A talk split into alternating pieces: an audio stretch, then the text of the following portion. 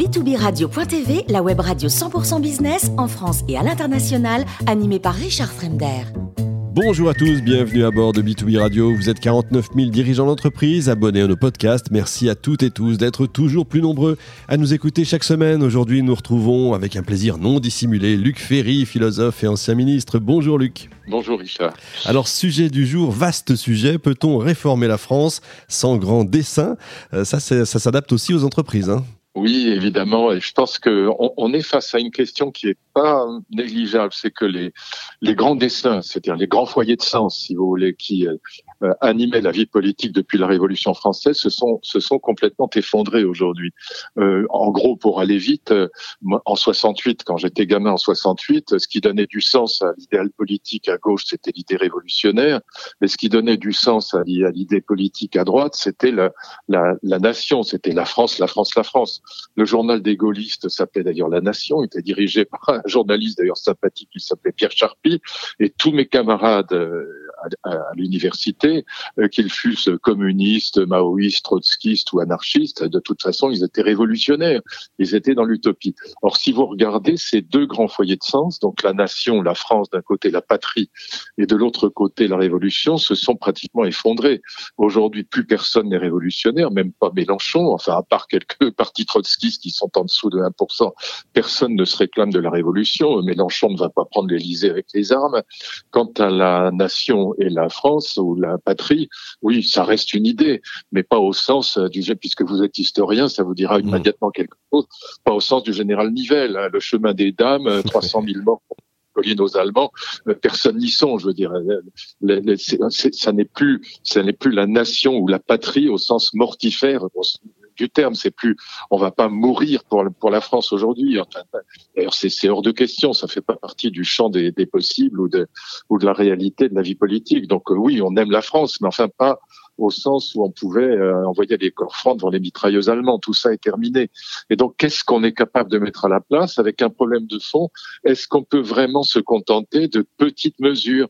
Aller un petit coup au pouvoir d'achat, euh, un petit peu de, un, petit peu de lutte contre l'islamisme, un petit peu de, de voilà, d'un petit peu d'écologie, etc. Non, euh, je pense que ça n'est pas possible d'avoir simplement des petites mesures, des mesurettes techniques, technocratiques, si on veut enthousiasmer un pays euh, dans lequel euh, manifestement euh, l'enthousiasme a complètement disparu. Donc voilà, la question du grand dessin se pose et je, je pense que nos politiques n'y ont pas suffisamment réfléchi. Est-ce que vous appelez grand dessin, c'est quoi? C'est par rapport à Kennedy par exemple, aller sur la Lune dans dix ans? Non, c'est pas ça. C'est un foyer de sens qui qui rassemble tous les projets particuliers.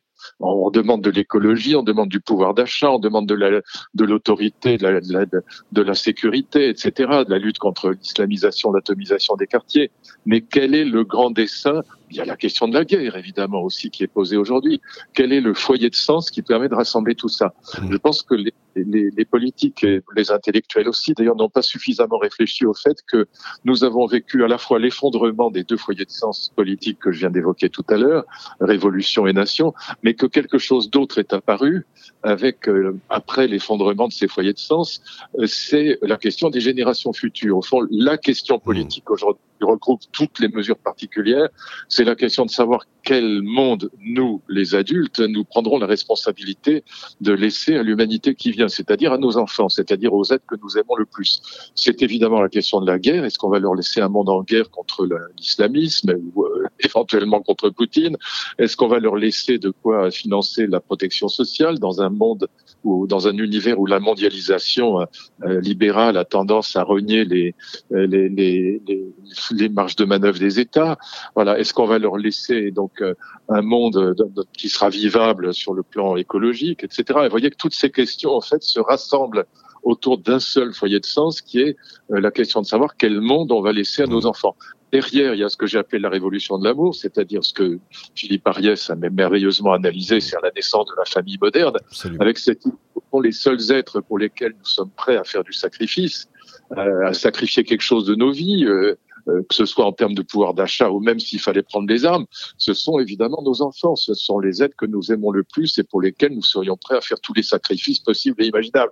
Et donc nos enfants, c'est pas les miens, c'est pas les vôtres, c'est l'humanité qui vient, c'est mmh. les nôtres Donc c'est pas c'est pas un problème de repli égoïste sur la famille comme euh, la plupart des intellectuels le pensent aujourd'hui. C'est toujours l'objection qu'ils me font. Ah bah oui, évidemment. Alors après la révolution, on se replie sur la famille. C'est pas ça. C'est l'humanité qui vient.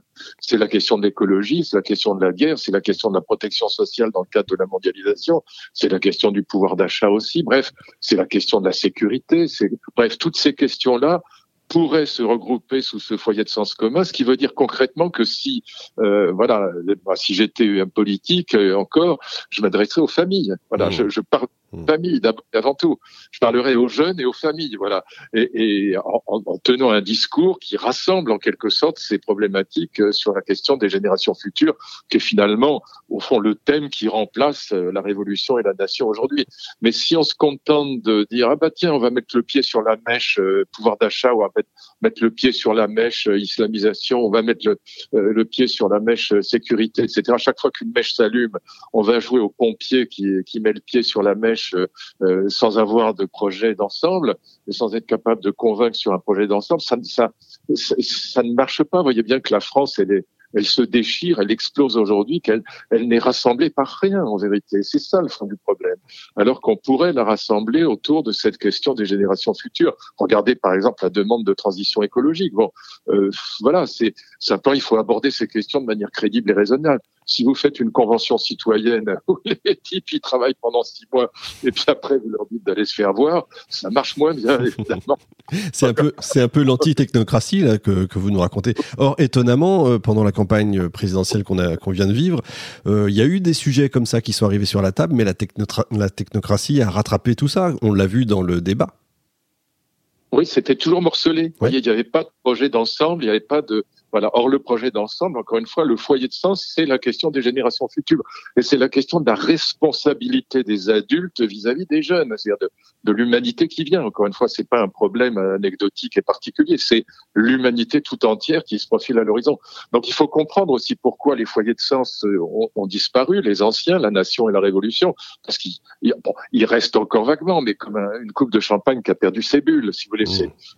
Euh, c'est ectoplasmique. Bon, c'est vraiment, voilà, bien sûr, on aime la France d'un côté ou on veut réformer de l'autre, mais enfin, c'est plus l'idée révolutionnaire ou la patrie euh, au sens où on pouvait euh, la, défendre en, 1914. Bon. Donc tout ça, pourquoi ça s'est effondré? Parce que en vérité, c'est pas 68, contrairement à ce que les la droite réactionnaire euh, qui, aime cibler toujours la, la, gauche révolutionnaire ou 68 ans. C'est pas ça qui s'est passé c'est ce que décrit Schumpeter, c'est-à-dire la logique du capitalisme, qui est une logique d'innovation permanente, qui apporte des choses magnifiques. Moi, je suis très pour euh, l'idée de progrès me, va très bien et les, nouvelles technologies me vont très bien aussi.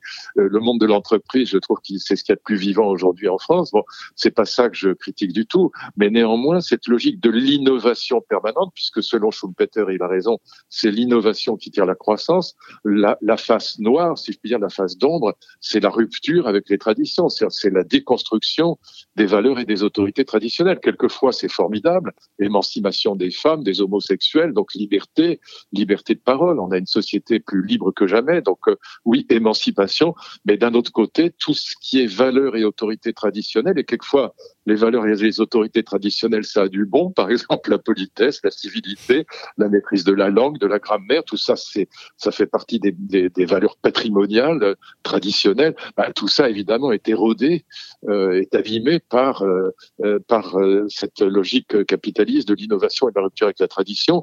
Et évidemment aussi les grands récits, les grands récits nationalistes ou révolutionnaires, bah, ils ont évidemment été érodés, ils ont été, mmh. ils ont été passés à la rabeuse, si je puis dire, par cette logique de l'innovation capitaliste. Donc c'est pour ça qu'on se retrouve avec la nécessité d'inventer autre chose.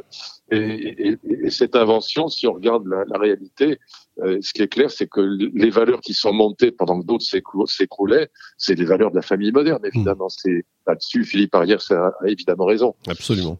Je cite pas souvent Mitterrand, mais il disait, il est dans la nature d'une grande nation de, de concevoir de grands dessins. Est-ce qu'on est encore une grande nation, Luc? Vous avez trois heures. non, pas, euh, non, non, non. on est une petite nation euh, qui, a encore euh, des choses à dire. On reste encore dans les les, six ou sept nations qui, sur le plan économique, diplomatique et militaire, ont le plus de poids dans le monde. Enfin, il est clair que par rapport à la Chine, à l'Inde, on est euh, microscopique et que ce qui se passe avec la guerre en Ukraine, euh, c'est évidemment euh, ce que. Les, gens ne voient que le point de vue moral. Ah, ben, Poutine, c'est pas bien, quel salaud, etc. On va déposer les Ukrainiens, on va armer l'est de l'Ukraine, etc. Bon, ce que les gens ne voient pas avec cette espèce de moralisation permanente de la vie politique, c'est que ce qui est en train de se constituer, c'est un môle immense et illibéral, antidémocratique de Russie, de, de Chine et, d'Inde, auquel s'ajoutera la, la Corée du Nord et, et et peut-être euh, aussi l'Iran. Voilà. Et donc c'est ça en vérité qui se passe dans cette guerre en Ukraine.